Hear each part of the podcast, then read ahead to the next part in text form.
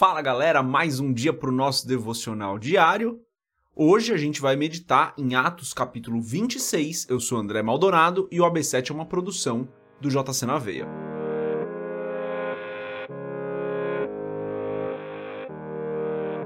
Atos capítulo 26, a partir do versículo 1, diz o seguinte: Então Agripa disse a Paulo: Você tem a permissão para falar em sua defesa. A seguir, Paulo fez sinal com a mão e começou a sua defesa. Rei Agripa, considero-me feliz por poder estar hoje em tua presença para fazer a minha defesa contra todas as acusações dos judeus. E especialmente porque estás bem familiarizado com todos os costumes e controvérsias deles. Portanto, peço que me ouças pacientemente.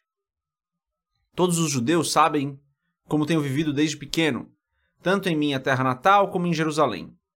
Eles me conhecem há muito tempo e podem testemunhar, se quiserem, que, como fariseu, vivi de acordo com a seita mais severa da nossa religião. Agora, estou sendo julgado por causa da minha esperança no que Deus prometeu aos nossos antepassados. Esta é a promessa que as nossas doze tribos esperam que se cumpra, cultuando a Deus com fervor dia e noite é por causa desta esperança, ó rei, que estou sendo acusado pelos judeus. Até aqui, até o versículo 7, vamos fechar os nossos olhos, curvar nossa cabeça e fazer uma oração. Pai querido e amado, tu és santo e poderoso. Como é bom estar na tua presença. Como é bom separar um tempo do nosso dia para meditar na tua palavra, para fazer o nosso devocional, para compreender as escrituras, para deixar o teu espírito falar conosco. Tu és perfeito, Senhor.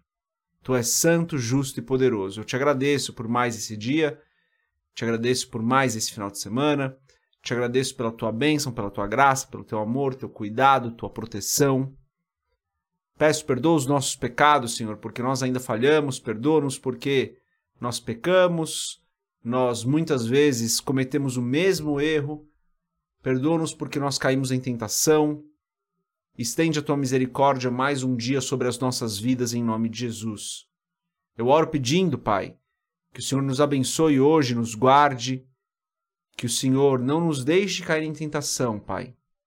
Que o Senhor nos ajude em todo o tempo, durante todo esse dia, nos guiando e ajudando-nos a fazermos a tua vontade, porque importa, Pai, importa que nós façamos a tua vontade, importa que nós cumpramos aquilo que o Senhor tem para as nossas vidas. Importa que nós façamos aquilo que o Senhor tem nos chamado para fazer. Em nome de Jesus eu oro e te agradeço. Amém. A Bíblia é maravilhosa, galera. Esse trecho aqui, esses primeiros, esses primeiros sete versículos de Atos 26, dá para a gente falar de diversas coisas diferentes. E é por isso que a gente tem que ler a Bíblia várias vezes. A gente vai meditar hoje num aspecto dessa passagem que nem está diretamente ligado a essa passagem, você pode meditar em outros vários aspectos dessa passagem, então é importante que você leia e releia e releia a Bíblia várias vezes, porque cada vez que você lê, você vai ter um entendimento diferente. Mas antes da gente continuar esse vídeo, se você não é inscrito no canal, se inscreve, deixa o seu curtir, acompanha a gente em outras plataformas de streaming aí para podcasts, a gente está em várias delas. E se você quiser comprar o meu livro, Muito Além de um Pai, tem outros, mas esse especialmente, amazon.com.br, Muito Além de um Pai, vai aparecer o livro lá. Hoje a gente vai meditar num dos aspectos dessa passagem que é muito interessante. Paulo diz o seguinte no versículo 6: Agora estou sendo julgado por causa da minha esperança no que Deus prometeu aos nossos antepassados. O povo judeu sempre esperou, sempre não, né? A partir do momento da promessa, o povo judeu esperava pelo Messias, esperava por aquele que salvaria o povo de Israel. Alguns deles acreditavam que ele os salvaria da tirania romana, que seria um líder talvez mais político, talvez um líder guerreiro, como foi Davi, que os libertasse do Império Romano e restaurasse a nação de Israel como era nos seus tempos mais áureos. E então vem Jesus, que era aquele servo humilde que pregava as boas novas, que curava as pessoas, que aceitava os pecadores, não aceitava o pecado, mas aceitava os pecadores, amava os pecadores. Não era um líder político, não era um líder guerreiro, não criou um exército para salvar o povo de Israel, não. Estava salvando o povo de Israel, na verdade, não da tirania romana, mas estava salvando o povo de Israel do próprio povo de Israel.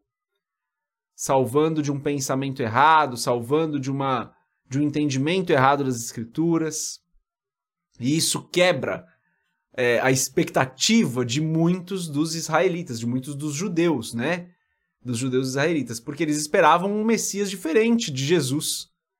E Jesus veio e mostrou que ele era o Cristo. E era por isso que Paulo estava sendo julgado. Porque o povo esperava por Jesus, o povo queria o Messias, não por Jesus, né? Mas o povo queria o Cristo, queria o Messias. Aquele povo estava ansioso por isso. Ele diz no versículo 6, né? Aquilo que Deus prometeu aos nossos, aos nossos antepassados. Essa é a promessa, versículo 7, que as nossas doze tribos esperam que se cumpra. Ou seja, eles estavam esperando o cumprimento da promessa da vinda do Messias. Galera, da mesma forma que eles esperavam, e alguns esperam até hoje, né? Eh, muitos dos judeus não creem que Jesus foi o Cristo, que ele foi o Messias. E ainda esperam pelo Messias. É, assim como alguns dos judeus ainda esperam, o mundo espera pelo Salvador. Eles talvez até saibam que Jesus é o Cristo, entendam isso com as palavras, mas não compreendem isso verdadeiramente. Mas o mundo aguarda por Jesus Cristo. O mundo quer, o mundo está esperando Jesus Cristo, assim como aqueles judeus estão esperando ainda e esperavam naquela época o Salvador, e o Salvador veio e eles não perceberam, eles não conseguiram perceber, é, eles não conseguiram discernir que o Salvador estava ali. Hoje, muitas pessoas querem o Salvador, esperam pelo Salvador, precisam do Salvador, mas não conseguem discernir que Cristo está de braços abertos, aguardando que elas o aceitem. E então qual é o nosso papel? O nosso papel é o papel de Paulo, de falar: olha, ele veio, ele está entre nós. Ele morreu pelos nossos pecados, ele ressuscitou. Você pode até não concordar, mas esse Messias que você aguarda, esse Salvador que você espera, a solução desses seus problemas está em Cristo. Tá tudo bem se você não concordar, mas essa é a verdade. A salvação já veio, já foi enviada. Cristo é a nossa salvação. Agora basta que você o aceite. É necessário que você o aceite. O nosso papel é o mesmo papel de Paulo, galera. A situação é diferente, o contexto é diferente, mas em muitas características elas são bem parecidas. O povo de Israel aguardava pelo Messias. O povo de hoje aguarda pelo Salvador. O povo de Israel não percebeu que Cristo era o Filho de Deus, que Jesus era o Filho de Deus. O povo hoje não percebe que é em Cristo que está a salvação. O que Paulo fez foi pregar para todos aqueles que ele encontrava que Jesus é o Cristo. O que nós devemos fazer é pregar para todos aqueles que nós encontramos que Jesus é o Cristo. Essa é a nossa meditação de hoje, galera. Deus abençoe a sua vida, reflita sobre isso a gente se vê amanhã, se Deus quiser. Paz.